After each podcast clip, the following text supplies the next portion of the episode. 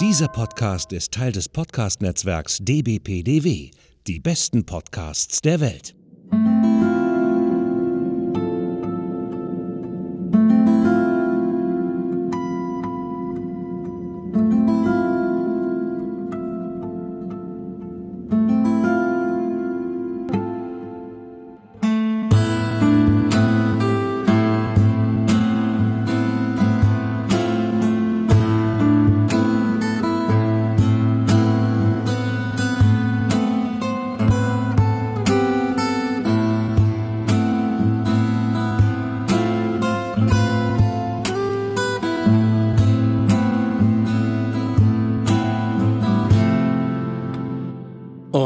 Damit herzlich willkommen zum Akte X Cast. Mein Name ist Henrik.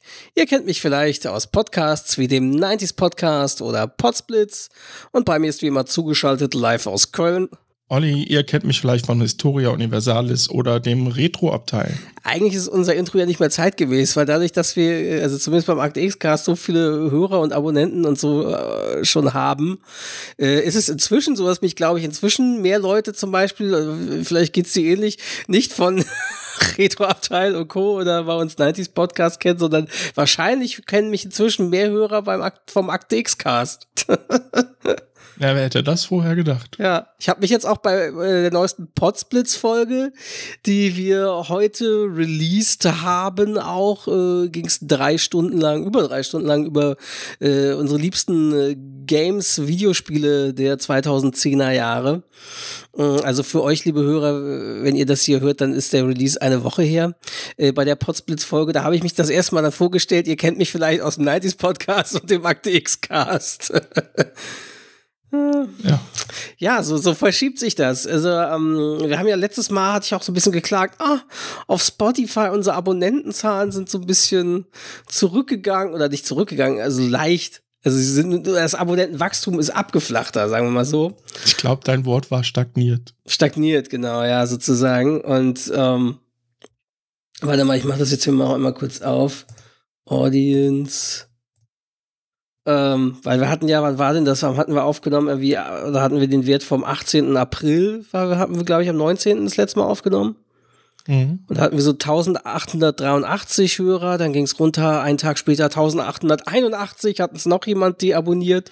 Dann ging es aber langsam hoch, 1889, 1894, 1895 und dann zack, 25. April 1905. Und seitdem das Wachstum wieder straight nach oben und jetzt liegen wir bei 1944 Followern auf Spotify. Das ist wie gesagt, wie wohlgemerkt, wie gesagt, nur die Spotify-Werte, was, was Apple und Co. und Android und wer auch immer uns über sonst was für Podcatcher hört oder abonniert, das kann man, äh, können wir im Detail nicht sagen. Aber Spotify ist da sehr gut in der Auswertung und da können wir zumindest sagen, dass es jetzt doch langsam auf die 2000 zugeht, die 2000 Follower. Mal gucken, wann wir die knacken. Wenn man bedenkt, dass wir Ende letzten Jahres im November noch davon sprachen, hoffentlich knacken wir irgendwann die 1000, muss man sagen, ist das schon sensationell. Ja, vielen Dank fürs Zuhören. Genau, und vor allem fürs Abonnieren. Und ja. liebe Hörer, hoffentlich, wenn es euch gefällt, natürlich, ne? Weil wir uns hören tatsächlich auch mehr Leute, als uns abonnieren, ne? Also das ist tatsächlich auch oft so, dass manche Leute, glaube ich, Podcasts hören, die nicht alle immer ein Abo da lassen, aber trotzdem hören Episoden. Das sieht man dann doch durchaus an den Streams und Listeners, aber die, die uns regelmäßig hören, so. Aber wir enden jetzt nicht wie die YouTuber, ja? Bitte abonnieren und die Glocke drücken. Ah, nee, genau, war, die genau. Glocke, genau, genau gibt's die jetzt hier auch schon? Nein, noch nicht. Nein. genau, vor allem das auf YouTube finde ich es immer so nervig. Das wird dann ja immer meistens so ähnlich wie es früher, wenn irgendein Werbesponsor bei Pro7 während Lost eingeblendet wurde, in der spannendsten Szene kurz vorm Cliffhanger, kam immer dieses Pling gleich als nächstes sehen sie bla, irgendwie mit diesem Flash-Ding und das ist jetzt auf YouTube ähnlich. Wenn du da irgendwie was guckst, dann plötzlich bling und, und irgendwelche komischen Flash-Animationen, die einen dazu animieren sollen, jetzt diese Glocke zu drücken und so weiter. Nein, so nervig ist es beim Podcast noch nicht. so, Oha. fangen wir doch mal wieder an, ein bisschen mit Feedback. Äh, uns schrieb zum Beispiel unser Hörer at the Daft, würde ich jetzt mal das aussprechen auf Twitter, Martin. Ähm, und zwar, wir hatten ja letztes Mal das Feedback von unserer Hörerin Sarah vorgelesen und äh, er ging quasi darauf ein, kann mich den lobenden Worten der erwähnten Hörerin nur anschließen. Ich war damals zwar schon zwölf, aber, aber bäh, Ich war damals zwar schon zwölf, aber werde mir nun nach und nach die alten Staffeln zulegen, um sie mit euch gemeinsam zu zelebrieren. Ja, und ich hoffe, unser Podcast hat dich nicht genauso traumatisiert. At äh, Cheryl Mason, auch Miss McFly genannt. Also sie hat geschrieben, die Folge hat mich damals traumatisiert. Jeder sprach über das Kostüm. ja, der berühmte Flugman. Mhm. Wir werden ja. ihn auch in dieser Episode nicht ganz los. Aber das stimmt. Anders mhm. als ihr denkt. als ihr jetzt vielleicht denkt. Mal sehen. Ja, mm, wir besprechen heute die dritte Episode der zweiten Staffel von Akte X mit dem deutschen Titel Blut. Und im Englischen ganz einfach Blood. Genau. Äh, Autoren waren Glenn Morgan und James Wong. Äh, Regie hatte der beliebte David Nutter. Und interessant ist, Idee zu der Episode wird wiederum zugeschrieben Darren Morgan, dem Bruder von Glenn Morgan. Und Darren Morgan ist ja der Plattformmann gewesen. Das ist also quasi die erste Folge, an der er kreativ beteiligt war. Als da nicht agierender Schauspieler, sondern im Autorenstab. Genau, US-Erstausstrahlung US war am Freitag, den 30. September 1994. Bei uns war es der Donnerstag, der 21. September 1995. Ja, bei den Einschaltquoten ist es äh, in den USA leicht runtergegangen von äh, 17 auf 16 Prozent. Aber bei uns ist es relativ stabil um die 12,7 Prozent geblieben. Oh, klingt doch gut. So, ja, äh, können wir beginnen? Ja, ne, eigentlich schon. Steigen wir direkt ein, ja? Genau, geht los. Äh, in der Hauptpost in Franklin, Pennsylvania.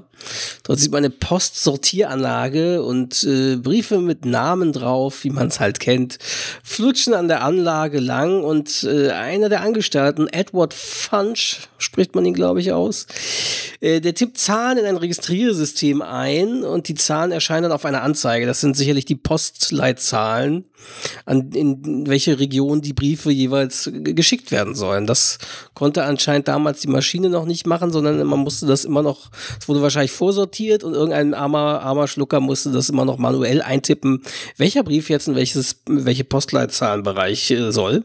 Ähm, ja, und dann, äh, wie gesagt, diese Zahlen, die er eintippt, erscheinen auch immer auf einer so einer Anzeige, so einem Display.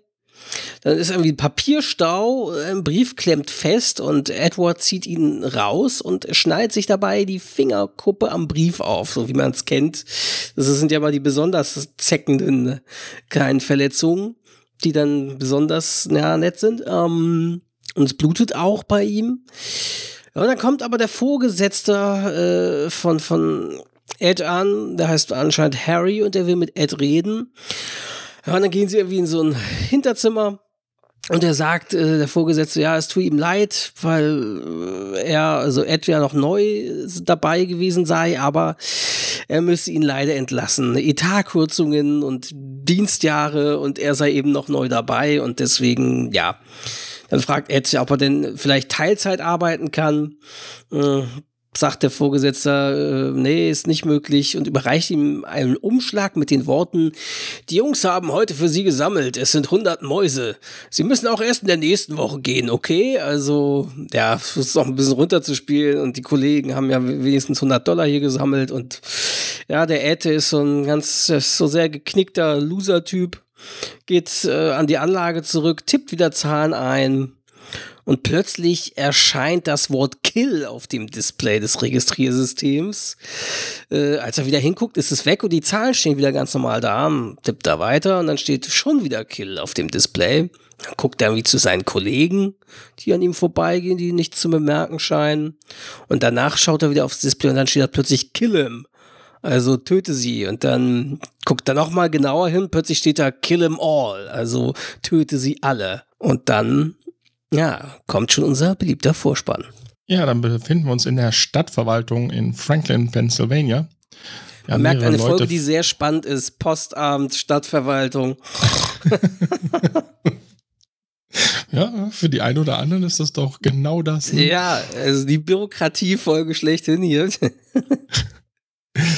Ja, es stehen mehrere Leute in einem Aufzug und man merkt richtig, dass es schon ziemlich eng ist. Man hat schon fast das Gefühl, dass es so auch stickige Luft da drin gibt. Also ich war sehr enttäuscht. Heutzutage könntest du ja so eine Szene nicht mehr drehen, definitiv nicht. Also ich sage nur Social Distancing und Jens Spahn im Aufzug mit 30 Ärzten, das geht heutzutage das wirklich nicht. gar nicht mehr. also liebe Kinder, nicht nachmachen, nicht in einen vollen Aufzug steigen. Schön wird es für die Leute, die die Folge irgendwann mal später hören und sich denken, worüber reden die zwei ja, Kerle da? Also ich meine jetzt in den ersten, nächsten Jahren nach, nach, nach der Pandemie, nach Corona wird man das noch sicher auf dem Kasten haben. Aber wenn wir vielleicht so in zehn Jahren in den Endzügen der Serie und unseres Podcastes liegen oder so, dann kann es sein, dass Leute das hier doch immer ja entdecken und hören und dann sagen, was, was, was soll das? Wie, was meinen die denn? Was war denn vor zehn Jahren? Hä? Archäologischer Fund, ja. Ja. naja, wie gesagt, es ist, scheint da so ein bisschen stickig in diesem Aufzug zu sein. Das, eine Frau bittet sogar noch, um reinzukommen zu können. Das wird also noch enger. Ja, man merkt, einer der Männer im, hin, im hinteren Teil des Aufzugs fühlt sich richtig unwohl. Der schwitzt schon und äh, ja, dann schaut er auf das Display, wo die Stockwerke angezeigt werden und darauf erscheint auf einmal ein Text. Keine Luft. Und dann kann nicht atmen und dann tötet sie alle und dann kommt es zum Szenenwechsel. Ja, ähm, danach sieht man einen äh, Crime Scene Do Not Cross äh, Absperrband in dieser Lobbyhalle der Stadtverwaltung und dort liegen zugedeckte, mit Plan zugedeckte Leichen am Boden. Also anscheinend war der Herr im Fahrstuhl, hat anscheinend die Anweisung, die er da auf dem Fahrstuhldisplay gesehen hat, tatsächlich ausgeführt. Ein Sheriff, äh, Sheriff Spencer heißt er, bittet Mulder hinter das Absperrband. Sheriff Spencer sagt zu Mulder, es muss ihm komisch vorkommen, bekommen, um ein Psychogramm eines toten Verdächtigen gebeten zu werden.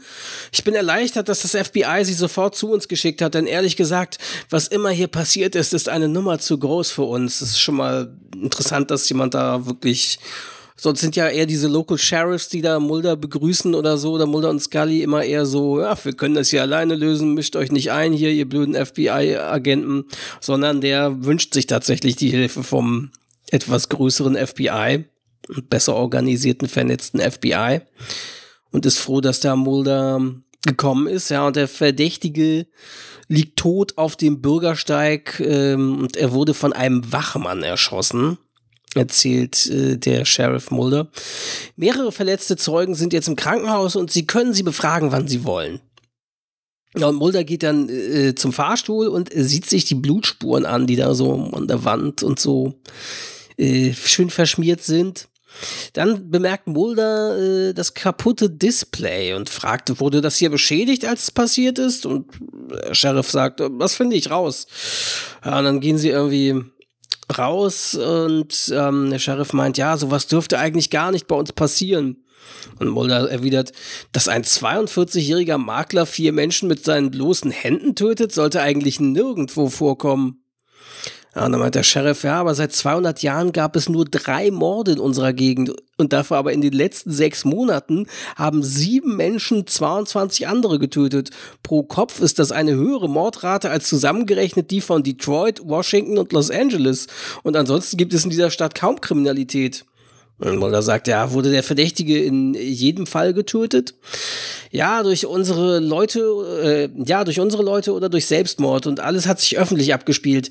Die Verdächtigen flippen aus und weigerten sich aufzugeben. Mulder sagt ja, wurden die mutmaßlichen Täter in Hinsicht auf Drogenmissbrauch obduziert und da meint der Sheriff, ja, in dieser Stadt leben hauptsächlich Obstbauern und die haben weder viel für Alkohol übrig noch für andere Drogen. Die Tests waren alle negativ. Ja, Mulder guckt sich dann die Leiche des Verdächtigen an und entdeckt einen auffälligen Farbrückstand an einer Fingerkuppe. Und dann sagt er so anweisend, ich will das hier von unseren Labors analysiert haben. Also den FBI-Labors, beziehungsweise ich habe es wahrscheinlich falsch betont. Ich will das hier von unseren Labors analysiert haben. Was kann nur jemanden dazu bringen, sowas zu tun? fragt der Sheriff. Und mh, mm, ja, dann gibt's wieder einen kleinen Szenenwechsel. Und ich gehe mal ganz kurz was trinken. Kommen wir gleich wieder, bis gleich.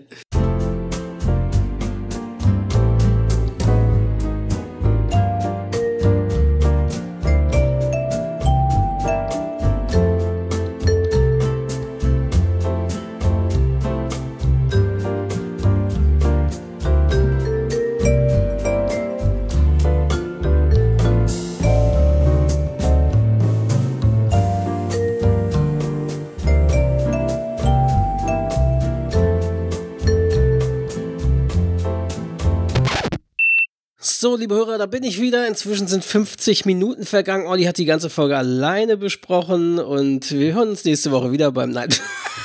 Ja, war schön. Bis zum nächsten. Bis dann, ciao. So, ja, Szenenwechsel, genau. Genau, ich wollte dich eigentlich fragen, ob du das Ganze schon dem äh, Spookyverse zur Verfügung gestellt hast. Das ist ja doch sehr detailliert. Äh, ja, aber im Laufe der Folge habe ich nicht mehr so viele Dialoge im Detail mitgeschrieben. also vielleicht möchte jemand vom Spookyverse unsere Episode nutzen, um daraus aufbauend ein Transkript zu machen, aber ich glaube, es eignet sich nicht als perfektes Transkript, nein. Gut, dann kommen wir zur nächsten Szene. Denn der Postangestellte, oder besser gesagt, äh, bald Ex-Postangestellte genau. Edward. Oder auch der arme Schlucker Edward. genau, der muss jetzt an den Geldautomaten. Das letzte Geld, das er noch hat, abheben, ne? Mhm, nochmal ganz schnell. Bevor sein Konto gesperrt wird. Genau, das wäre jetzt, äh, okay. So weit geht die Szene, glaube ich, gar nicht. naja, während er seine PIN gerade eingibt, hört er, wie eine Mutter im Hintergrund zu ihrem Kind sagt, du blutest ja. Und er dreht sich um und schaut ein kleines Mädchen an, was Nasenbluten hat. Und er wirkt auch wieder sehr verstört, als er das Blut sieht. Ja, und als er sich wieder zum Automaten zurückdreht, steht dort ein Text. Der Wachmann. Nimm seine Waffe, töte sie alle. Und man merkt, wie er innerlich mit sich kämpft und dann prügelt er auf diesen Automaten ein und der Wachmann wird auf ihn aufmerksam und schreit, hey, was machen Sie da und so. Und aber bevor er sich den Edward greifen kann, haut halt Edward ab. Aber der Wachmann findet noch seine Karte im Automaten. Und auf dem Automaten steht wieder eine ganz normale Nachricht zu dem Motto, wollen Sie noch weitere äh, ja, Dinge tun, aber jetzt komme ich nicht auf den Wort, ne? Möchten Sie noch weitere noch eine Abhebung, eine Transaktion genau. oder so betätigen, ja, genau. Ja, und dann haben wir schon wieder einen Szenenwechsel. Ja, und äh, jetzt kommt so eine interessante Montage. Mulder erzählt quasi aus dem Off. Ähm, und zwar hat er anscheinend einen Bericht geschrieben und den hat er anscheinend Scully, würde ich mal sagen, per E-Mail geschickt oder so. Und halt, ne, halt, halt, Entschuldigung, da muss ich dazwischen ja, gehen, weil ja, ich habe es ja. auch erst beim zweiten Mal gesehen. Eine ganz tolle Version von ich sag mal, eine Art ICQ, weil sie kann auf ihrem Bildschirm sehen, wie er schreibt. Und oben steht auch Communications. Echt, ja? Es ist also Live-Chatting sozusagen. Sie sieht also, was er gerade schreibt und äh, deswegen wird es auch ganz schön, was sie dann nachher sagt. Aber frag mich, ist das, ob das im Environment des FBI denn passiert, irgendwie FBI-Netzwerk oder ob die das außerhalb machen, weil äh, eigentlich dürfen sie ja nicht mehr miteinander zusammenarbeiten aktuell oder so. Ist es ja so, dass ja, ich weiß nicht, wie sehr sie sich über Fälle austauschen dürfen, aber andere sensible Informationen da über Fälle außerhalb vom FBI, über so eine Art ICQ oder irgend sowas zu machen, wäre ja dann wahrscheinlich höchst fahrlässig und illegal. Ja, naja, es steht leider wirklich nur Communications oben und man sieht, dass es das alte Apple-System ist. Ah. Aber naja, gut, mehr konnte ich nicht rauskriegen. Na dann. Äh, ja, wie gesagt, Mulder erzählt aus dem Off für die Hörer, äh, die Hörer sage ich schon, die Zuschauer natürlich. und Scully äh, liest das Ganze, wie gesagt. Und äh, ja, Mulder schreibt dort, Massenmörder werden in zwei Kategorien eingeteilt, in spontane Rauschtäter und in Serientäter. Der spontane Ausbruch in der Öffentlichkeit und dass es ihnen egal zu sein scheint, ob sie leben oder sterben, spricht bei beiden Fällen in Franklin für spontane Rauschmorde. Das verwirrende Element an diesem Psychogrammen ist, dass diese Täter statistisch gesehen angesichts ihres Hintergrunds sehr viel wahrscheinlicher die Opfer von Gewaltverbrechen wären als die Urheber. Die Mörder gehörten alle der Mittelklasse an, galten als verantwortungsbewusst und hatten keine gewalttätige Vergangenheit. Ich bin überzeugt, dass ein äußerer Faktor verantwortlich ist, muss jedoch frustriert eingestehen, dass eine Bestimmung der Ursache nicht möglich ist.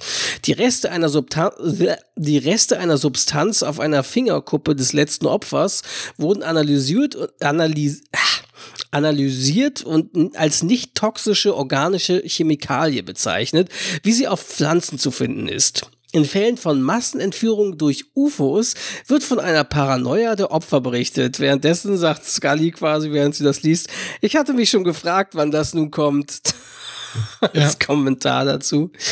Aber Mulder fährt fort. Ich finde keinen Hinweis darauf, dass das hier der Fall ist. Das einzige Indiz, das alle Fälle verbindet, ist die Zerstörung eines elektronischen Geräts am Tatort. Ein Funkmelder, ein Faxgerät, ein tragbares Telefon, die Digitalanzeige einer Zapfsäule. Um ehrlich zu sein, Scully, ich hatte noch nie solche Schwierigkeiten, ein Psychogramm zu entwickeln. Es ist unmöglich zu wissen, wer zum Mörder wird oder wer umgebracht wird. Und dann haben wir wieder einen Szenenwechsel perfekt für diesen letzten Satz. Ja, kommt eine Frau, Bonnie McRoberts, in eine sehr dunkle Autowerkstatt. Nur der Bereich hinten an dem Auto, wo repariert wird, ist so ein wenig beleuchtet. Da gibt es ja nachher ja, was Interessantes zu der Darstellerin, ne? Von der mhm, McRoberts. Ja, sie will ihren Wagen wohl abholen, ähm, weil sie anscheinend ihre Digitalanzeige im Auto zerstört hat. Ja, und der Mechaniker ähm, sagt, er hätte das auch repariert, allerdings hätte er noch was anderes gefunden und sie soll doch mal herkommen. Und man merkt, sie ist sichtlich richtig nervös und ähm, na, die ganze Situation ist auch sehr zwielichtig. Und ähm, ähm, ja, sie kommt dann auch tatsächlich näher und dann zeigt er ihr irgendwelche Daten auf so einem Analyserechner. Sie lässt auch kurz den Motor an, wo sie dann sehr erschrickt.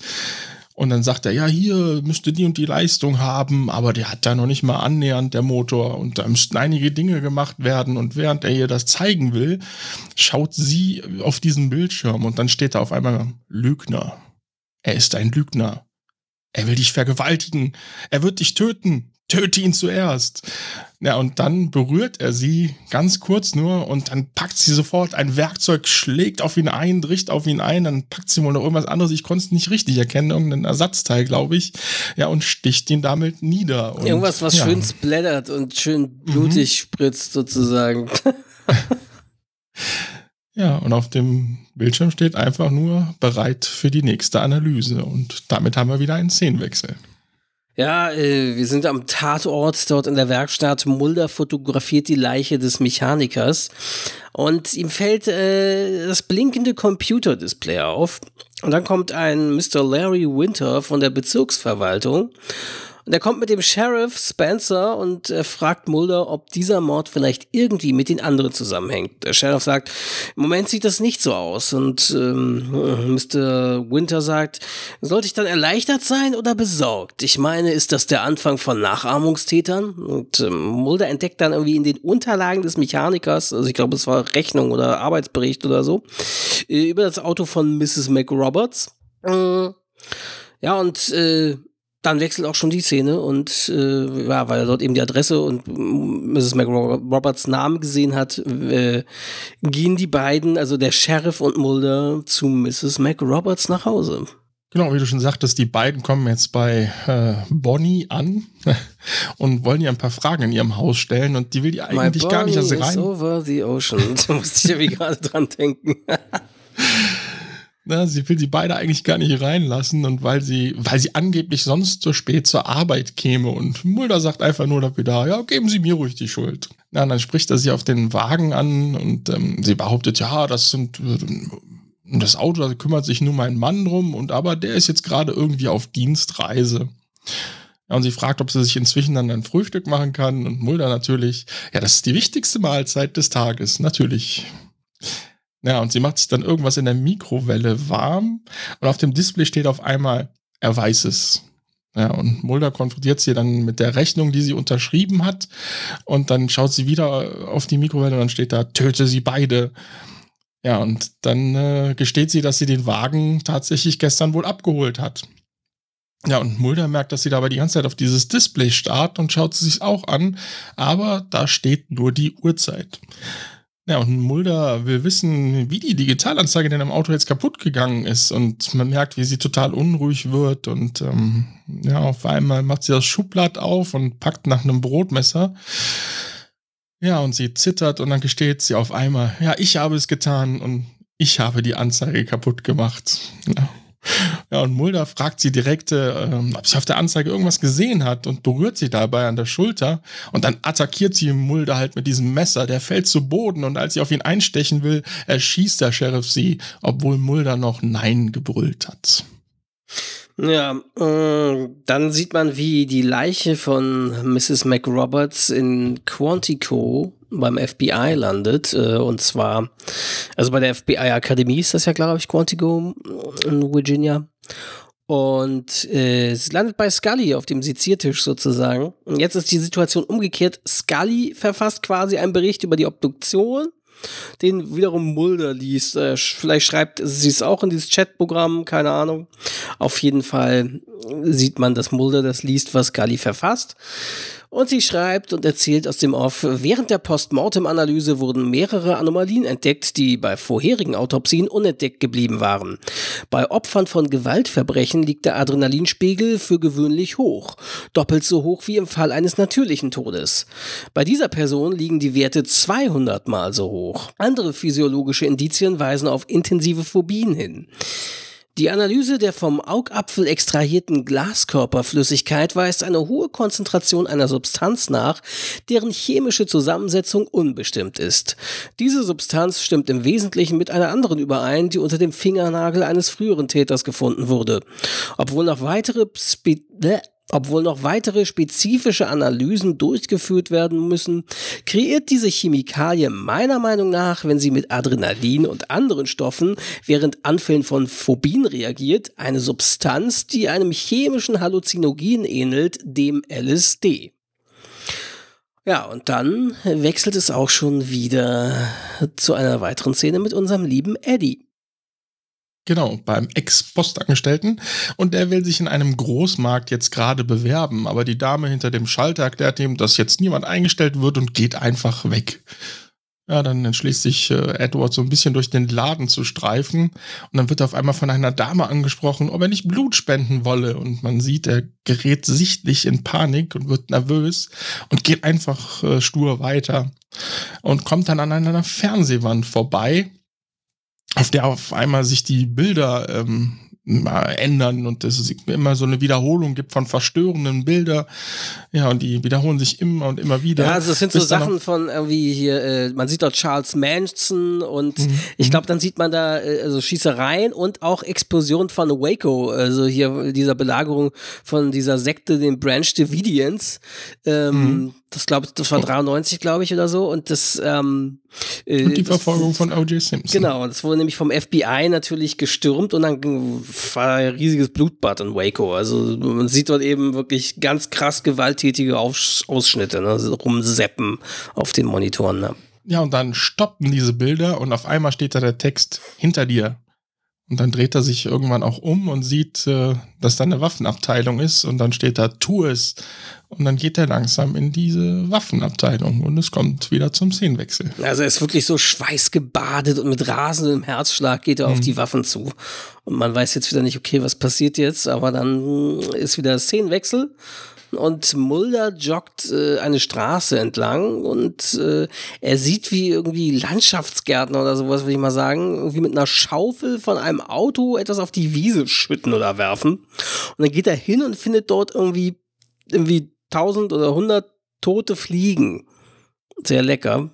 Und ähm, ja, dann geht Mulder damit zu den äh, Lone Gunmen, den lieben einsamen Schützen, seinen Verbündeten. Die untersuchen dann irgendwie die Insekten unter einer großen Lupe und sie unterhalten sich dann mit Mulder irgendwie auch über einen Artikel über eine Mikrokamera, die man auf Fliegen aufschnallen kann und dann zum Beispiel diese Fliege ins Schlafzimmer des Präsidenten schmuggeln kann. Das hätte es alles schon gegeben. Und dann reden sie noch über diverse andere Verschwörungstheorien.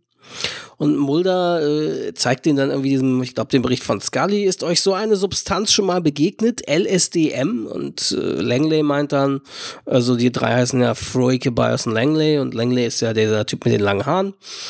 Äh, Langley meint, du, du hast, äh, du hast wohl die August-Ausgabe des einsamen Schützen noch nicht gelesen. Und Mulder meint, sorry Leute, die war dann wohl am selben Tag im Briefkasten wie die neue Ausgabe des Playboy. Wieder mal Foxy Mulder mit Foxy Fantasies. Äh, Aber die Interviews sind doch recht gut im Playboy. Ja, äh, leider wird das Interviewmagazin Playboy ja jetzt in den USA eingestellt. Ne? Also Printausgabe gibt es nicht mehr jetzt künftig. Ne? oh nein. Also ich weiß nicht, ob sie noch eine Webseite dann betreuen, aber der Playboy, den gibt es nicht mehr. Ich glaube, das ist in diesem Jahr oder ist vielleicht sogar schon geschehen, keine Ahnung. Kaum ist der Hefner von uns gegangen.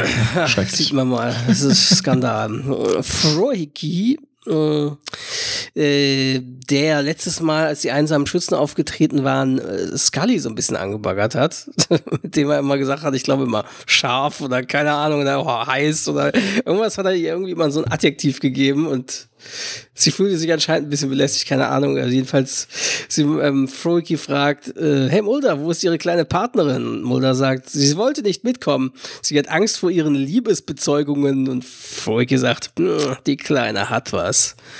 Und Mulder meint, ähm, wissen Sie, Freaky, es sind Männer wie Sie, die die Perversion in Verruf bringen. Das ist auch wieder ein interessanter Spruch, finde ich. ja. Ja, und dann erzählt Langley, mh, LSDM wird auf Pflanzen gesprüht und löst eine Fruchtreaktion bei äh, Furcht, Frucht, eine Fruchtreaktion vielleicht, vielleicht, auch, auch. aber eine Fruchtreaktion bei Fliegen aus oder bei Insekten und äh, die sagen dann, dir droht Gefahr, hau ab und das Insekt verlässt darauf in die Pflanze. Und Mulder meint, pff, warum wird das nicht frei freigegeben? Ist es möglich, dass es Menschen auf die gleiche Weise beeinflusst? Und Byers sagt, ob das möglich ist. Ich will dir mal was zeigen. Und dann zeigen sie Mulder ein Video über ein Pestizid, das in den 50er Jahren für unbedenklich erklärt wurde und sogar auf Kinder gespritzt wurde, wie man dort sieht. Äh, erst Jahrzehnte später zeigte sich, dass Frauen, die damit in Kontakt kamen, häufiger an Brustkrebs erkrankt waren und Mulder äh, fühlt dort irgendwie dann in die Regalen rum in der Verschwörungshütte und entdeckt so ein Nachtsichtgerät, Night Goggles und ähm, er möchte dann, äh, fragt Freaky, ob er sich das Nachtsichtgerät ausleihen könne. Und Freaky entgegnet, wenn ich dafür Scullys Telefonnummer kriege, und darf, daraufhin, wir wissen nicht, wie es ausgegangen ist, daraufhin äh, sieht man dann Mulder nachts mit dem Nachtsichtgerät draußen, deswegen ein Szenen. Also wissen wir doch, wie es ausgegangen ist. ja, also, Arme Scully. Naja gut, vielleicht hat er einfach irgendeine Nummer aufgeschrieben, 555 Nase oder sowas.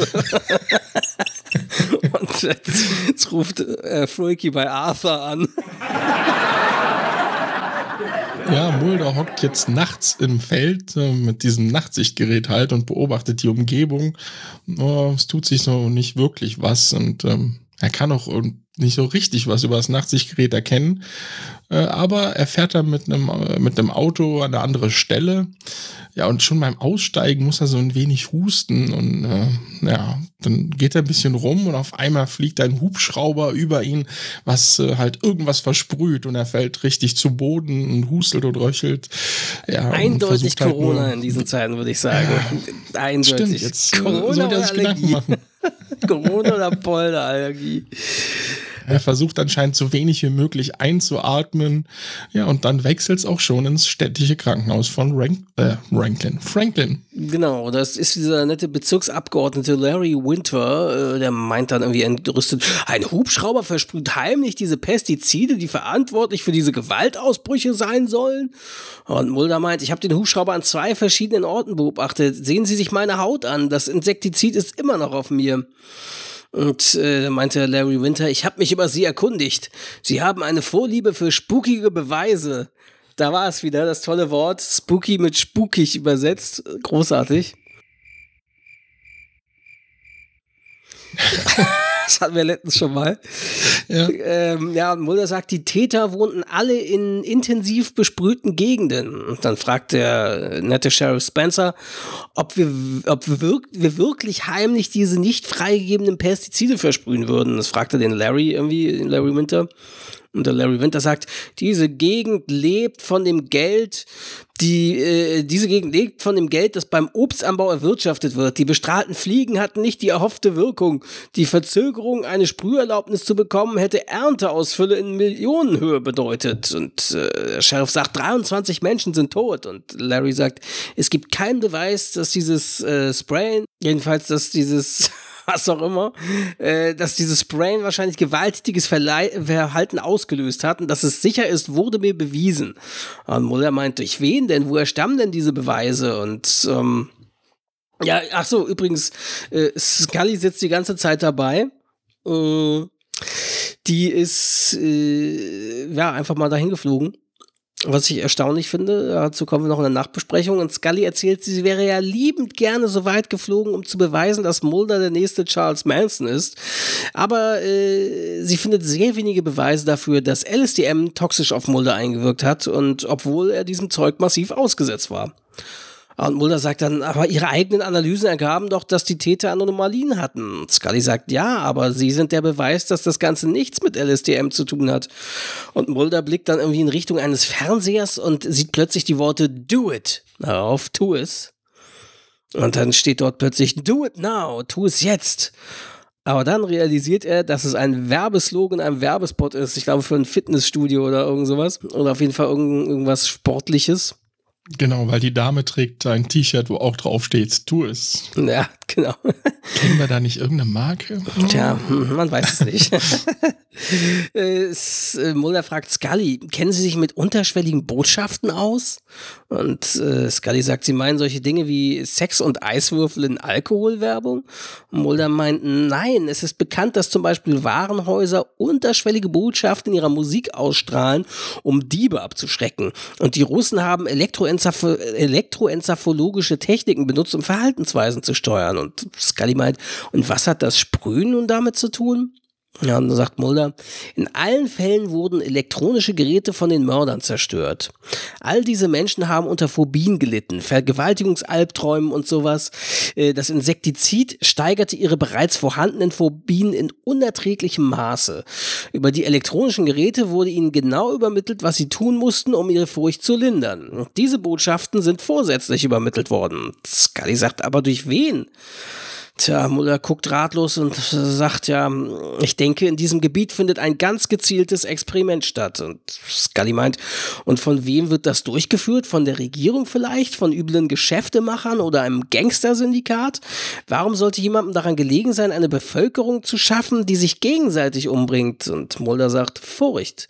Sie ist das älteste Werkzeug der Macht. Wenn sie durch Angst auf ihre Umgebung abgelenkt werden, achten sie nicht mehr auf das, was über ihnen vorgeht. Also, ich weiß nicht, ob Mulder damit jetzt andeuten will. Von wegen hier, wenn wir die Bevölkerung erschrecken oder sonst wie und diese mit sich selbst beschäftigt sind, dann merken die nicht, dass wir Kontakt mit Außerirdischen haben oder Außerirdische den Planeten besuchen und UFOs oder irgendwie sowas. Ähm, vielleicht deutet er das damit an. Ja, und dann erzählt der Sheriff, ähm, dass er Winter davon überzeugen konnte, das Blut von allen Bewohnern in den Pestizidgebieten untersuchen zu lassen, aber unter der Bedingung, dass die Studie nicht mit LSTM öffentlich in Verbindung gebracht wird. Und dann haben wir wieder einen Szenenwechsel zu unserem lieben Ed. Genau, und er sitzt gerade zu Hause in seinem äh, Sessel und am Fernsehen läuft so eine Werbung für Cholesterintests und man müsste nur kurz in den Finger pieken und ein bisschen Blut. Ja, man merkt, dass das reicht schon, um bei ihm irgendwas zu triggern. Und er schaut sich in seinem Zimmer nochmal um und äh, hinten liegt äh, ein Gewehr mit einer doch großen Menge Munition. Ja, und auf einmal klingelt es an der Tür und Edward, äh, ja, wird total nervös und äh, guckt, wer ist das überhaupt? Und sieht dann halt diese Krankenschwester draußen vor seiner Tür stehen und gerät dann total in Panik, zieht die Vorhänge zu und ähm, ja, auf dem Fernseher liest er dann auf einmal das Wort Blut. Und dann wirft er ihn um, der Fernseher ja, zerplatzt und ähm, ja, dann, dann will er sich das Gewehr packen und da liegt wohl noch ein Taschenrechner drauf. Und auf dem Taschenrechner steht auch auf einmal das Wort Blut. Und äh, er gerät immer mehr in Panik. Und ähm, ja, die Krankenschwester, äh, die den Lärm wohl irgendwie mitgekriegt hat, klingelt jetzt rhythmisch. Ähm, ja, und dann guckt er auf seine Armbanduhr und da blinkt dann äh, Töte. Ja, und damit wechselt es schon zur nächsten Szene. Ja, wir jetzt wieder Sheriff gibt Mulder und Scully eine Liste mit Personen, die aus irgendeinem Grund noch nicht untersucht worden sind. Und ähm, Mulder und Scully äh, arbeiten anscheinend diese Liste der Personen ab und landen schließlich bei Ed Funch. Und sie stehen vor seinem Haus und Scully fällt auf, dass der Klingelknopf rausgerissen wurde und Kabel raushängen und so. Und Mulder meint dazu, hm, dem hat es wohl gereicht mit den Zeugen Jehovas. äh, Scully äh, merkt dann, oh, die Tür war ja gar nicht zu und äh, Mulder zückt seine Waffe und sie gehen zusammen rein. Mulder entdeckt dort diesen leeren Waffenkoffer und ähm, dann gibt es einen kleinen Szenenwechsel. Ja, genau, dann sind sie schon wieder in der Zentrale, ne? genau, und sagen irgendwie, ja, hier, lassen Sie sich die Personalakte von Ed Funch geben. Und ähm, Mulder sagt, gibt es eine Krankenakte? Und Scully meint, nein, beim Arzt war er schon seit Jahrzehnten nicht mehr. Und äh, Mulder meint, wann waren die Bluttester hier? Und äh, der Sheriff sagt, heute Morgen um halb elf. Und Mulder sieht dann irgendwie auf dieser zerbrochenen Armbanduhr von Funch, dass sie, äh, also das Display quasi, das, äh, um halb elf ist sie stehen geblieben. Und Mulder sagt, der Bluttest. Ich weiß, wovor er sich fürchtet. Und ich weiß auch, wo er, wohin er geht. Ja, und dann sehen wir Szenenwechsel zu Ed wieder. Genau, man sieht, wie ein Bus, der gerade zum Krankenhaus fährt, gerade losfährt und äh, Edward jetzt hinterher rennt und äh, dem Bus hinten brüllt, er soll doch anhalten, er müsste noch in den Bus und der Fahrer ist auch so nett, stoppt, lässt ihn rein. Ja, und äh, völlig außer Atem setzt sich jetzt Edward auf einen Platz und schaut dann vorne auf die äh, Ticketausgabe oder sowas ist es. Ja. Und da steht dann auf einmal, sie warten. Und ja, ihm wird klar, okay, er muss jetzt irgendwie doch wieder raus und will dann sofort aussteigen, aber der Fahrer lässt ihn natürlich nicht, sagt, er solle warten bis zur nächsten Station und dann brüllt er den Fahrer richtig laut an und es kommt zum Szenenwechsel. Ja, und dann sehen wir, wie vor dem städtischen Krankenhaus der Sheriff mit seinen Männern postiert ist und rumläuft und äh, man sieht sich den, man sieht den Bus nähern, dem eben noch etwa. Und der Sheriff sagt zu Mulder, wenn Sie recht haben, dann muss er da drin sein. Und äh, Mulder befragt dann den Busfahrer und der erzählt halt, dass, dass er falsch eher rausgelassen habe, nämlich beim Community College. Und dann sitzt irgendwie Ed im Turm des äh, College mit seinem Snipergewehr und lädt die Patronen durch. Und ähm, ja, dann fängt er an, auf die Bluttester zu schießen, die da ähm, vor dem College sind. Das gibt es ja oft so, auch gerade so vom College irgendwie Sachen wie Bluttest oder, oder, oder Blutspende oder sowas so stattfindet in den amerikanischen Unis. Und hier wird es jetzt halt eben auch genutzt, um ja, jetzt diesen Plan durchzuführen, dass sie alle Leute testen wollen. Ähm, ja, dann schießt er halt auf die Leute und äh, der Sheriff und Mulder versuchen ihn zu umzingeln und der Sheriff ruft Verstärkung und einen Krankenwagen per Funk. Und Mulder schafft es irgendwie zu dem Turm und rennt den Turm hoch. Und äh, er zielt dann mit seiner Waffe auf Ed und fordert ihn auf, die Waffe niederzulegen. Ed sagt, dass er dies nicht könne, sie würden ihn nicht lassen. Und Mulder reagiert, ja, also versucht so sehr verständnisvoll zu reagieren und sagt aber, dass wenn er es nicht tut, er ihn erschießen müsse. Und dann sagt er noch, oder sie müssen mich erschießen, Ed. Und dann spritzt das Blut überall hin. Und da ist er völlig ausgerastet irgendwie. Und ähm, Mulder kann ihn dann irgendwie überwältigen. Und schließlich wird Ed von Sanitätern festgeschnallt abtransportiert. Das kommt zum kleinen Zehenwechsel sozusagen. Genau, der ist halt auf dieser Trage festgeschnallt, wird gerade in den Krankenwagen gebracht, als der Sheriff äh, Mulder sagt, dass Gully im Krankenhaus ihn wohl untersuchen wird. Und Mulder sagt, ich will uneingeschränkten Zutritt äh, zu ihm, ich will ihn befragen. Und der Sheriff sagt, naja, äh, sie wissen aber wesentlich mehr als er über das, was ihm widerfahren ist und geht dann einfach weg. Ja, und Mulder setzt sich irgendwo zur Seite und will halt Scully gerade anrufen. Ähm, und schön, wie er die Antenne auszieht. Musstest du das auch noch, ja? Nein, nein, nein, so ein Handy hatte ich nicht mehr. Nee. Ah, ich hatte okay. sowieso ich erst sehr merke, spät ein Handy. Alt. Also meine Mutter hatte irgendwie erst, wann war denn das? Ende der 90er, 98 oder so, so ein Sagem-Handy. So völlig Billo-Scheiß-Handy, sag ich mal. Also das war wirklich das allerletzte, ist aber irgendwie unkaputtbar gewesen. Und ich habe mir tatsächlich erst ein Handy, so, so ein Motorola Club-Handy geholt, als ich äh, drei Wochen in die äh, Zivildienstschule nach Bad Oeynhausen irgendwo und nirgendwo musste, ähm, um dann nicht komplett von der Außenwelt abgeschnitten zu sein. Das war 2004. Frühjahr, Sommer 2004 und da habe ich dann äh, erst ein, ja, erstmal ein Klapphandy gehabt sozusagen. Das hat mir auch jahrelange Treue erwiesen, bis ich dann irgendwann, ja, keine Ahnung, in den 2000ern, 2008 oder wann auch immer das war, oder 9 oder wie auch immer, da habe ich mir dann angefangen, Blackberries zu holen. Ja, genau, als so die Smartphone-Ära begann, da bin ich dann so auf Blackberries erstmal umgestiegen, ja, und aber mit, mit Antenne kenne ich nur vom Sehen, also kenne ich nicht mehr aus eigener Erfahrung. Na, da hatte mein erstes Handy noch, da musste ich die Antenne rausziehen, wenn ich telefonieren wollte. Aber gut. Ähm, auf jeden Fall auf Mulders Handy erscheint jetzt auf einmal, während er gerade Scully halt anrufen will, der Text, alles erledigt. Und dann, bye bye.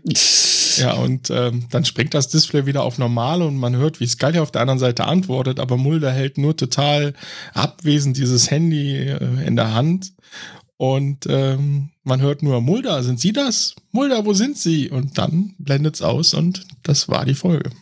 Ja, also wenn man jetzt mal auf die Laufzeit, die wir jetzt gerade haben, hier achtet, äh, 48 Minuten Aufnahmelaufzeit und da bin ich ja sogar noch kurz was trinken gegangen zwischendurch. Ähm, würde ich mal behaupten, dass das eine unserer kürzesten Episoden ist. Äh, das, ja, also ich glaube, es zeigt auch so ein bisschen das Manko dieser Episode. Äh, also ich finde, sie hat gute Ideen so, ähm, aber es wirkt oft so, als sei das keine stringente Handlung, sondern diese einzelnen Szenen, wo du die Leute siehst, die irgendwie ausrasten äh, nach und nach und diese Handlung, die mit Ed parallel erzählt wird, das wirkt ein bisschen so wie immer wie die, die Teaser, mit denen die immer kommen, bevor der Vorspann ertönt, mit dem Akte X losgeht quasi und mhm. ähm, wirkt alles quasi so ein bisschen, ja, immer wieder angeteasert, aber nicht nicht so sehr ausgearbeitet und ja, auch, es ist auch viel auf einmal, was hier passiert, finde ich. Also, du, ich finde, ist eine geile Idee mit diesem, mit diesem Sprayen, irgendwie versuchen, ähm, Sachen, die in, in Insektiziden oder Pestiziden oder sowas sind, ähm, und dass die, man die Bevölkerung versucht zu beeinflussen mit irgendwie sublimen Botschaften oder wie das heißt. Und das sind gute Ideen, aber eigentlich wiederum zu viel für diese eine Episode, ohne dass so richtig was damit gemacht wird. Und ja, also deswegen, auch dann am Ende, da hast du dann plötzlich diese Action-Sequenz, würde ich mal sagen. Deswegen sind wir jetzt auch ziemlich früh fertig, weil plötzlich hast du nur noch Mulder rennt hoch und, ne, und es geht da sehr hektisch zu. Also, ich würde, wenn ich jetzt wieder auf schon so Schulnotensystem gehen, würde ich sagen, ja, drei plus drei, irgendwie sowas. Also eigentlich finde ich es geile Ideen und David Nutt hat es auch gut in dem Sinne inszeniert, aber irgendwie hätte man das noch besser ausarbeiten können oder vielleicht einen Zweiteiler daraus machen können, der das irgendwie ein bisschen, ja, ein bisschen besser ähm, ausarbeitet, so die Ideen dahinter. Ja, ich muss dir da voll zustimmen. Die einzelnen Szenen an sich, zum Beispiel das mit dem Mechaniker, mit diesem Licht und mhm. so, super ausgearbeitet und auch schön gemacht, finde ich, dass sie so ein bisschen damit spielen, wer ist jetzt Täter, wer ist Opfer und so. Da, das gibt's äh, jetzt, wie du schon sagtest, so mehrere Aneinanderreihungen von so, wie nennt man die am Anfang? Ne? Die Teaser, diese, ja, genau. Diese Teaser dann halt. Der Cold Open. Ähm, ja. Das stimmt schon, so eins nach dem anderen, aber man hat irgendwie, es passiert irgendwie, ja, es, ist, es passiert aber auch nichts, wo du jetzt denkst, boah, damit habe ich jetzt nicht gerechnet. Ja. Also es war irgendwie nicht richtig vorhersehbar, aber es ist jetzt auch nicht, dass du sagst, okay, das reißt mich jetzt vom Mocker. Ja, deswegen, ja, wäre ich da voll bei dir. Also wenn überhaupt so eine 3 mhm. in die Richtung. Also man muss halt sagen, also die Idee, wie gesagt, die Grundidee ist ja, vor allem, ich finde die Grundidee auch sehr erschreckend und auch das Ganze erschreckend inszeniert, wenn du so denkst, du weißt, es gibt Amokläufe, es gibt solche Täter, die sowas machen und das könnte jederzeit quasi bei einem selber passieren und auch irgendwie, dass Leute von Botschaften beeinflusst werden oder irgendwelchen Nervengas, keine Ahnung. Das könnte es halt wirklich so geben und das macht es halt so erschreckend so irgendwie. Aber sie haben halt wenig draus gemacht und dann haben sie halt zum Glück, muss man sagen, Spiel den, mit den Ängsten. Ja, ja, da haben sie aber mit William Sanderson, der den Ed spielt, einen sehr guten Darsteller, der in Blade Runner JF Sebastian ges gespielt hat.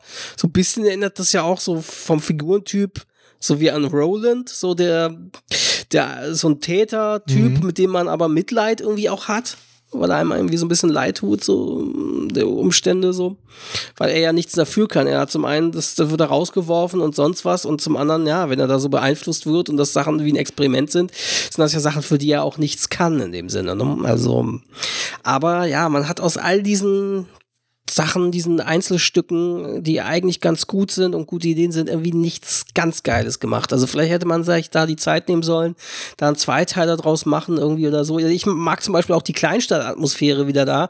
Ich bin ja immer so ein Fan, wenn Akte X so in diesen Kleinstädten, in diesen kleinen Käffern in den USA ja. spielt. Das mag ich immer, da ist immer die Atmosphäre schön, aber ja, wie gesagt, sie haben nicht ganz so viel draus gemacht, wie was man draus hätte machen können. Was mich auch stört, ist irgendwie, Ihr hat ja vorhin schon mal so angeteasert, auch ähm, wieso ist Scully jetzt plötzlich so offen, auch mit, mit, äh, wie dass er, dass sie da mit im Krankenhaus ist und Mulder untersucht und dann ist sie dort mit am Ermitteln. In den Folgen zuvor haben sie so getan, als dürften die sich nicht mal privat sehen und haben dafür Mantel- und Degenmäßig sich zufällig auf die gleiche Parkbank gesetzt oder in irgendwelchen äh, Parkhäusern düster getroffen, irgendwie verschwörungsmäßig, weil das FBI sie beschatten würde und bla. Und äh, jetzt plötzlich ermitteln sie da ganz offen zusammen. Das fand ich auch irgendwie merkwürdig. Da hätte man ja auch gerade gerade in dieser Paranoia-Atmosphäre noch mal so ein bisschen mehr draus machen können, wenn sie schon Scully dann doch dazu holen in Persona, dass sie vielleicht irgendwie das auch einbauen. So, aber das haben sie irgendwie plötzlich in dieser Episode völlig unter den Tisch fallen lassen. Das fand ich so ein bisschen unkonsequent. Ja, man hätte ja sagen können, dass jetzt in Washington gerade das Problem ist und sie ja. dann vielleicht eine Verfolgungsszene hat, wo sie die Verfolger abhängt oder so. Ja. Das, das hätte doch auch gut reingepasst, glaube ich, in so eine Folge. Hm? Also es ist halt irgendwie schade so, wie auch wieder, wie gesagt, so ein bisschen inkonsequent und äh, ja, also wir wissen natürlich, wieso Scully hier auch so wenig und auch nur über Messages und Nachrichtenberichte quasi interagiert. Denn wir wissen ja, Julie Anderson war hochschwanger. Und Letzte Folge. Ja, genau. Und deswegen, ja, haben die natürlich sie so, so reduzieren müssen, ihren Anteil, ihren Drehanteil, und haben die gemeinsamen Szenen sehr minimiert. Aber wie gesagt, auch das ist halt nicht ganz gut ausgearbeitet hier. Also insofern, ja, schade. Viele verschwendete Möglichkeiten, viel verschwendetes Potenzial. Also es ist eine ordentliche Episode, aber ja, nicht, haben leider nicht aus dem Potenzial mehr gemacht. So, nachdem du das Fazit ja jetzt ein bisschen vorgezogen hast, wollen wir dann zu ein paar Fakten noch kommen. Ja, also am schönsten finde ich ja das zu der Mrs. McRoberts, ne? okay. Dann schieß los. Ja, sie wird ja äh, von der Pornodarstellerin Ashlyn Gear verkörpert. Äh, sie hatte die Darstellerin außerdem Auftritte in Millennium und zwar in einer Doppelfolge, die ebenfalls von James Morgan und äh, von äh, Glenn Morgan und James Wong geschrieben wurde, sowie in mehreren Episoden von Morgan und Wongs eigener Serie Space Above and Beyond. Also, ich würde ich fast habe vermuten, diese Serie geliebt. Hast ah, du sie gesehen? Äh, wie, Space? Hieß, wie hieß die denn noch auf Deutsch? Äh, äh die hieß doch nicht ich glaub, Space. Nummer, ähm, irgendwas, warte mal, ne? Space, aber warte mal, das muss ich jetzt mal kurz. 2069 oder so? Beyond, ja, irgendwie sowas. Warte mal. Ich glaube, die lief auf Vox, kann das sein? Space genau. 2063. Ah, wurde im Jahr 96 von Vox ausgestrahlt. Äh, leider nach nur einer Staffel mit 22 Episoden eingestellt. Und, Echt? War es nur eine Staffel? Ja, tatsächlich, ja. Oh, die äh, hatte irgendwie mehr in Erinnerung. Ja, und dreht sich halt auch aufs, äh, darum, dass Leute gegen Außerirdische kämpfen, sozusagen. Und ja, tolle Serie. Ja, aber ich habe Wing Commander, ich weiß nicht, ob der das was sagt. Mhm als Spiel und so, da war das natürlich, das war dann die Serie irgendwie so, die ähnlich ja auch war. Und dann hatte sie tatsächlich ein sehr krasses Ende. Ja gut, erklärt's natürlich, wenn sie jetzt dann schon nach einer Staffel abgesetzt wurde. Mhm. Nur gut. Das ist ja sehr, sehr schade. Naja. Ähm, ja, ich würde fast vermuten, dass äh, Glenn Morgan und James Wong vielleicht Konnoisseure ihrer vorherigen Arbeiten waren. dass sie die, also dass sie diese Porno-Actress äh, so featuren in ihren Episoden ist, und in ihrer Serie, das finde ich schon krass auffällig irgendwie. Ohne jetzt auf Foxy Fantasies anzuspielen, aber ja, für so eine porno Aber das ist ja auch tatsächlich in Amerika eher selten, dass die ja einen Job kriegt, sage ich mal, mit der Vergangenheit. Ah ja, also ich weiß, dass mhm. das, also in, äh, da kommen wir dann nächstes Jahr, oder nächstes Jahr, naja, auf jeden Fall doch wahrscheinlich nächstes Jahr erst. Also ich vermute jedenfalls zwischen Staffel 2 und 3 in unserer nächsten Spezialepisode über die Mitschwimmer oder Nachahmer von Akte X sozusagen, die zur gleichen Zeit äh, liefen an äh, Mystery-Serien oder später davon beeinflusst wurden.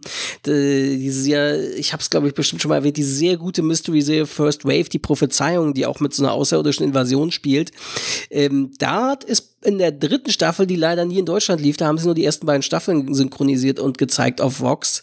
Und aber die dritte Staffel, die auch sehr gut und sehr düster ist und auch tatsächlich so ein bisschen dieses Episodenhafte der vorherigen Staffeln verlässt, sondern mehr so serialmäßig mehr durchgehender versucht, eine Handlung zu erzählen. Dort ist plötzlich dann in einer durchgehenden Rolle dabei die ehemalige Pornodarstellerin Tracy Lords. Ah, okay.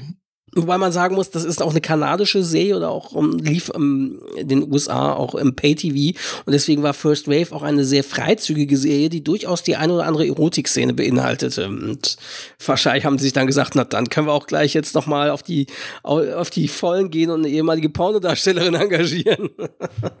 naja. Ähm, ähm, ja. Siehst du? Genau. Interessant fand ich noch, dass die Krankenschwester, die ja. bei äh, Funch klingelt, mhm. anscheinend das Wo äh, Wort Kill, äh, ja, so morsemäßig ja klingelt bei ihm. Was ich doppelt interessant finde, weil Mulder ja vorliest, dass er beim Militär äh, im Morser war. Das ist jetzt wieder also, die Frage, hat er sich das eingebildet auch oder, oder was hat sie es wirklich? Sie wird ja nicht Kill dort gemorst haben, ne? Also es wird ja keine von dieser Verschwörung gewesen sein, die die Menschen da beeinflussen wollen, sondern das wird er sich eingebildet haben, nehme ich mal, ne? Genau, so deswegen fand ich das so doppelt interessant, dass mhm. sie das A gemacht haben, wahrscheinlich aus Gag, dass dann da jemand Kill äh, morst äh, mit dem Klingeln. Ähm, ja, und dass es dann auch noch perfekt auf die geschriebene Rolle passt. Ne? Ja. ja.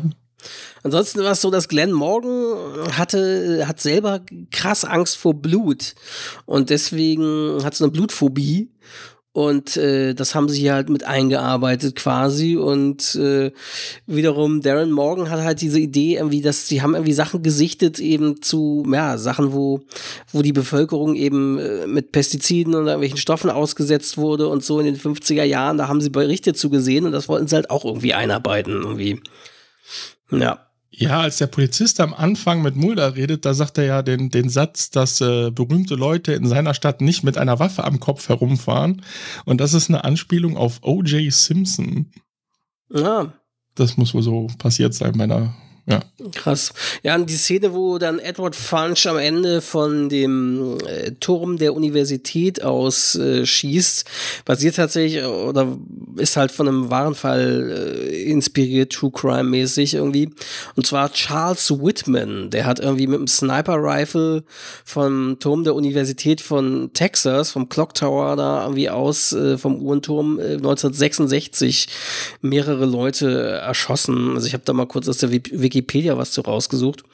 Charles Whitman äh, wurde bekannt durch seinen Amoklauf in Austin am 1. August 1966. Zunächst erstach er seine Mutter und seine Frau.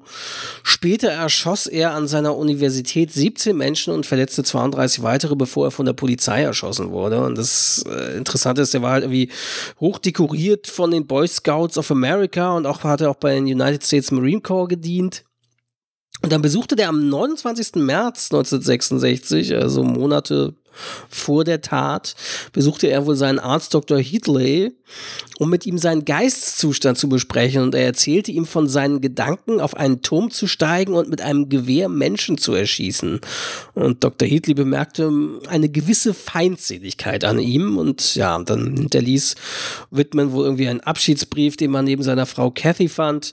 Darin erklärte er, dass er mit seinen Taten seinen Vater in die Schande stürzen wolle und seine Worte spiegelten seinen Hass gegen ihn wieder weil sich sein Vater schlecht gegenüber seiner Mutter verhalten hatte. Und interessanterweise die Autopsie seines Leichnams ergab später, dass er einen Hirntumor hatte, ein Glioblastom, der vielleicht Einfluss auf sein Gehalt, Verhalten gehabt haben könnte, aber man weiß es nicht.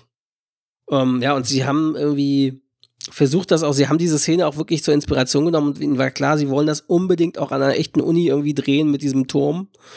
Und ja, das wurde, das meiste wurde wohl gedreht irgendwie in New Westminster und die Szene am Ende wurde gedreht an der University of British Columbia in Vancouver.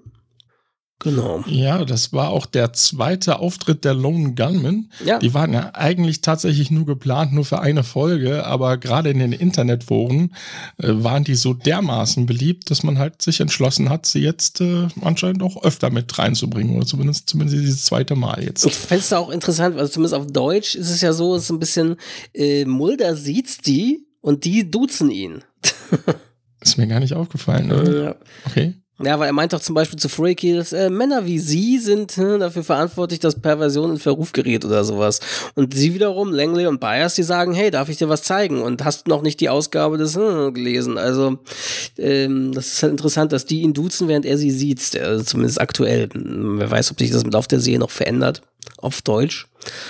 Ähm, Ach so, und diese ja. Schießerei-Szene, die da haben sich wohl Glenn Morgan und James Wong inspirieren lassen davon, wie, äh, wie Jump Cuts in Apocalypse Now, dem berühmten Film oder Antikriegsfilm, äh, wie das dort fun funktioniert hat und haben dann versucht, das so irgendwie aufzubauen, da, die Schießerei-Szene äh, William Sanderson, der den äh, Edward Funch gespielt hat, also der eine Hämatophobie äh, äh, hat in der Serie, spielt später in der HBO-Serie True Blood mit. Ah. Auch irgendwie lustig. Ah, gut. Ist gelang genug Blut, glaube ich, zu sehen. Mm. Und interessant fand ich noch, ähm, als Scully und Mulder im Krankenhaus sind und er diesen, ja, diese Werbung dann sieht mit diesen ja. Tours die Frau, die dort äh, dann zu sehen ist in diesem Shirt, äh, die äh, hat eine eigene TV-Sendung gehabt und zwar Get Fit with Leslie und die heißt ja. Leslie Hoffmann. Ah, okay, vielleicht haben sie das damals wirklich eingebaut aus Werbegründen oder keine Ahnung, weil die damals irgendwie beliebte Fitnessdame war oder so. Ja, und ansonsten war es halt so, dass irgendwie, obwohl die Episode natürlich nicht in Franklin, Pennsylvania gefilmt wurde, sondern wie immer in Kanada, haben äh, sie trotzdem authentische Polizeiautos und Uniformen gehabt von Franklin, Pennsylvania. Die haben sie sich wohl extra besorgt. Ja. Trotzdem gab es aber leider einige kleine Fehler. Ja, was denn zum Beispiel? So weht wohl in einer Szene, ich habe sie leider nicht gefunden, äh, eine kanadische Flagge an dem Fahnenmast. Mhm. Da hatten sie wohl vergessen, die noch auszutauschen. Und äh, die Mikrowelle, da steht Favorite äh, Dishes. Und dieses Favorite wird dort mit U geschrieben. Das ist aber in Amerika total, äh, ne, da wird es ohne U geschrieben. Also das heißt, sie haben die also extra für die Szene ge ge gebaut sozusagen, die, die Mikrowelle sozusagen, das vom Requisiteur nein, nein, oder sie, was? Das haben sie halt nicht gemacht und dadurch weiß man halt, dass in Amerika gibt solche Mikrowellen halt nicht, wo dann Favorite mit U geschrieben wird. Also von mhm. daher. Gut, das ist jetzt ein sehr, sehr, sehr, sehr, sehr kleines Detail, aber naja. Und was auch äh, nicht so wirklich möglich ist, jetzt hat es nichts mit Kanada zumindest mhm. zu tun, ist äh, ja in diesen Vereinigten Staaten, da gibt es keine privaten Postangestellten, oder zumindest zu dem Zeitpunkt nicht. Mhm. Ähm, die sind nämlich alle im öffentlichen Dienst beschäftigt und genau ähnlich wie bei uns ist der US Postal Service. Ähm, das bedeutet, dass sie so ähnlich wie Beamte sind. Die kannst du eigentlich gar nicht entlassen. Also vor allem nicht wegen Budgetkürzungen, sondern die sind wie bei uns, wie bei Beamte. Da musst du schon schwere Inkompetenz oder irgendwelche strafrechtlichen Vorwürfe gegen dich haben, bevor du da entlassen wirst. Ansonsten ist es genau wie bei uns beschäftigt auf Lebenszeit. Okay, das ist ja krass, weil gerade weil in den USA ja dieses Hire and Fire Prinzip gilt. Aber finde ich komisch, dass sie das dann nicht äh, wie rausgearbeitet haben, dass das dass denen nicht aufgefallen ist. Aber vielleicht wussten sie es einfach nicht besser und haben es nicht besser recherchiert. Ne? Ja, ähm, also der Beruf auffällig. ist ja jetzt ja gut, dadurch haben sie diese, diese erste Cut-Szene, dass er sich da in den Finger schneidet. Aber ansonsten wäre sein Beruf ja unerheblich, sage ich ja, mal. Ja. Hätte ja überall gefeuert werden können. Eben. Ja. ja. Aber deswegen ist komisch, dass sie ihn ausgerechnet bei der Post dann, naja. Ähm, aber sie haben das, glaube ich, sogar, äh, ich glaube, das hatten sie sogar, ich habe mir das ja irgendwo notiert, ähm, hatte ich nämlich wahrscheinlich übersprungen, bla bla bla bla bla bla bla. Äh, habe ich es vergessen? Ah, ja, genau. Um, morgen startet Development in Star with a single note Postal Workers. Und dieses äh, Zwei-Wort-Konzept äh, haben sie sich quasi auf die Pinnwand gepinnt, äh, während sie die Episode geschrieben haben und anhand dessen alles drumherum gebaut. Hm, also okay. Postal Workers, ja, aber ist natürlich schade, dass sie dann, dann nicht besser recherchiert haben, dass die nicht so einfach entlassen werden können. Naja. Dann, wie gesagt, der Sheriff Spencer ist in Akte X einer der wenigen Figuren eben vom Law Enforcement oder Authority, äh, quasi von anderen Staatsbediensteten, der äh, Mulder nicht nur glaubt, seinen Theorien Glauben schenkt, sondern ihn sogar verteidigt gegenüber diesem Larry Winter. Ähm, weil sonst sind die, die anderen Sheriffs, Local Sheriffs und so ja immer eher skeptisch, wenn Mulder und Scully erscheinen und unterstützen Obwohl, sie nicht. Ja. Als er den Raum verlässt, ne, mhm. hat man ja das Gefühl, weil dann Mulder gerade mit seiner Theorie da daherkommt und er sagt ja nichts, sondern verlässt einfach den Raum. Dann kommt ja noch der, der Spruch von Mulder, der glaubt wahrscheinlich auch noch, dass Elvis tot ist oder so. Ne? Aber er kommt ja dann, wie du schon sagst, tatsächlich wieder zurück und hat dann was ausgehandelt Eben. mit diesem Winter. Also, das stimmt, das ist eher selten, dass dann jemand auch noch auf Mulders Seite steht. Ja. Ja, und Chris Carter meinte später zu der Episode, sie funktioniert, ähm, weil äh, es sich so anfühlt, als ob das einfach, als ob das in deinem eigenen ja, Backyard, äh, Garten stattfinden kann, sozusagen. Und also, dass das eben wirklich das Erschreckende daran ist, dass ja jeder theoretisch so zum Gewalttäter werden kann. Und man weiß nicht, in wessen Nachbarschaft sowas passieren kann. Ne? Ja, wie du schon beim Whitman gesagt hast, mhm, ne? Eben, der war ja auch unauffällig eigentlich erst so, Boy Scout und verheiratet und so und tja, und dann hat ihn anscheinend ein Hirntumor oder was auch immer dazu getrieben, sowas zu tun. Ne? Schon krass. Aber viel krasser also auch, dass der das, der hat sich ja an seinen Arzt gewendet, mit konkret dieser Vorstellung, Leute zu erschießen von einem Turm. Und dass dort das dann seltsam. der Mediziner dann nicht sagt, okay, ich breche jetzt mal die, die Schweigepflicht und wende mich vielleicht mal an die Polizei, damit die das vielleicht denen mal ins Auge fassen. Das finde ich schon krass irgendwie. Das ist halt die Frage, ob er das nicht vielleicht eventuell gemacht hat. Du weißt ja, wie das ja, ist. Ne? Das Polizisten stimmt. können ja ohne konkreten da nicht wirklich handeln. Ja. Naja, auf jeden Fall hm, krasse Geschichte. Ein, hattest du letzte Folge Tiger King erwähnt? Ja, ja, ja, genau. Hm. Okay. Hast du, hast du jetzt reingeschaut sehr jetzt, gut. ja? Ja, ja kann ja? ich auch nur empfehlen. Ja, sehr, sehr interessant. Gut. Ja, also meine Frau und ich, wir sind jetzt durch damit. Wir haben jetzt die letzte Folge gesehen gerade. Also die letzte reguläre Folge. Es gibt ja auch irgendwie so eine Aftershow mit Joe McHale, die haben wir noch nicht gesehen, aber also vor allem auch zum Ende hin denkst du immer, boah, und aber auch wie krank die alle sind, wirklich. Es ist schon, schon krass. Habt ihr es auch schon durchgesehen komplett? Oder? Ja, ich habe es durchgesehen ja. und auch die Aftershow schon, angeguckt. Schon wirklich verrückte Leute da, ne? Also. Das stimmt. Sehr crazy, wie sich das da so langsam krass. entwickelt hat und dann immer. Zuspitzt, ja. Zuspitzt, echt, ne? Naja, dann, liebe Leute, ja, wie gesagt, Tiger King äh, können wir empfehlen auf Netflix. Und was ich aber auch sehr geil finde, das habe ich gestern Abend angefangen und hab's echt äh, schon drei Episoden weggesuchtet. Das ist schon die Hälfte der Staffel. Jetzt ist bei Netflix nämlich gestern oder vorgestern online gegangen die erste belgische Netflix-Serie Into the Night, die an Bord eines Flugzeugs spielt.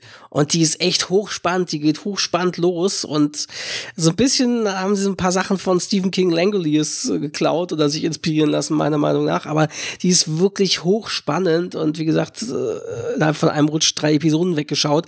Okay, diese Episoden sind auch recht kurz. Ich glaube, die erste Folge hat irgendwie etwas über 40 Minuten. Dann kommt eine mit 35 Minuten und die restlichen äh, fünf Episoden haben nur noch 37 Minuten Laufzeit.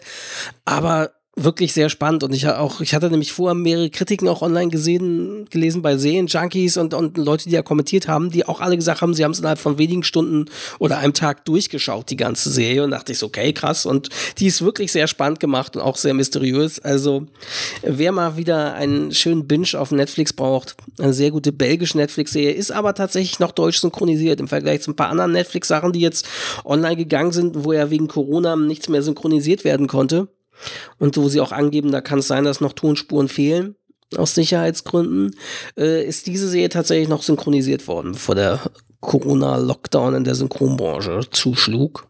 Ja, also Into the Night kann ich nur empfehlen, wirklich sehr spannend. Ein Hauch von Langoliers von Stephen King. Für alle Mystery-Fans auf jeden Fall äh, eine hochspannende Angelegenheit.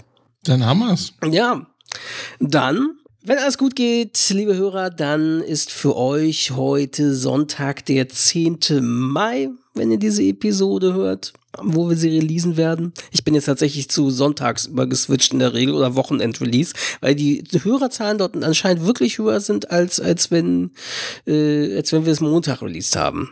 Mhm. Das ist auf jeden Fall auffällig. Und ähm, die nächste Episode hört ihr dann wahrscheinlich am 24. Mai mit dem Titel Schlaflos. Uh. Ich hoffe, ihr könnt jetzt trotzdem gut schlafen. genau. Ja, wir werden doch schon zum Einschlafen genutzt, wie uns genau, äh, genau. Christine beschrieben ja, hat. Also doch, wir helfen euch dabei, wieder einzuschlafen. Christine? Du weißt nicht Christine? Äh, nein, äh, Moment, jetzt komme ich mit dem Namen ist nicht Sarah? Man verzeihe mir bitte. Ich glaube, sie ist Sarah. Warte, ich gucke es jetzt nach. Ich muss es jetzt wissen. Ich bin, muss die Details wissen. Ich gucke jetzt hier so Akte X-Cast. Ich muss mich jetzt. Stimmt. Ich bin mir ich, sehr sicher, dass sie, ich bin mir sehr sicher, dass sie Sarah hieß. Äh, Postfach. Facebook hat irgendwie so einen neuen Look and Feel bei mir mit Dark Mode und allem so ganz interessant irgendwie. Sarah, genau. Ich, Sarah. Sorry, Sarah, Sarah du heißt nicht Christine. Genau. Ja. ja. bis hierhin hat sie ja wahrscheinlich dann eh nicht gehört, wenn sie uns zum Einschlafen. Ja, genau. Jetzt ist schon eingeschlafen.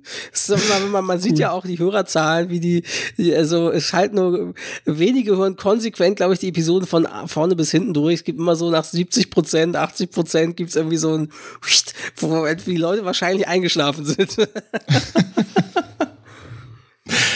Na gut, dann in diesem Sinne, schlaft gut. Genau. Wir hören uns dann am 10. Mai wieder. Genau. Ah, nee, 24. wäre es genau, dann. Ne? 10, oder? Nee, genau, heute ist der 10. Mai, genau für euch. Ja.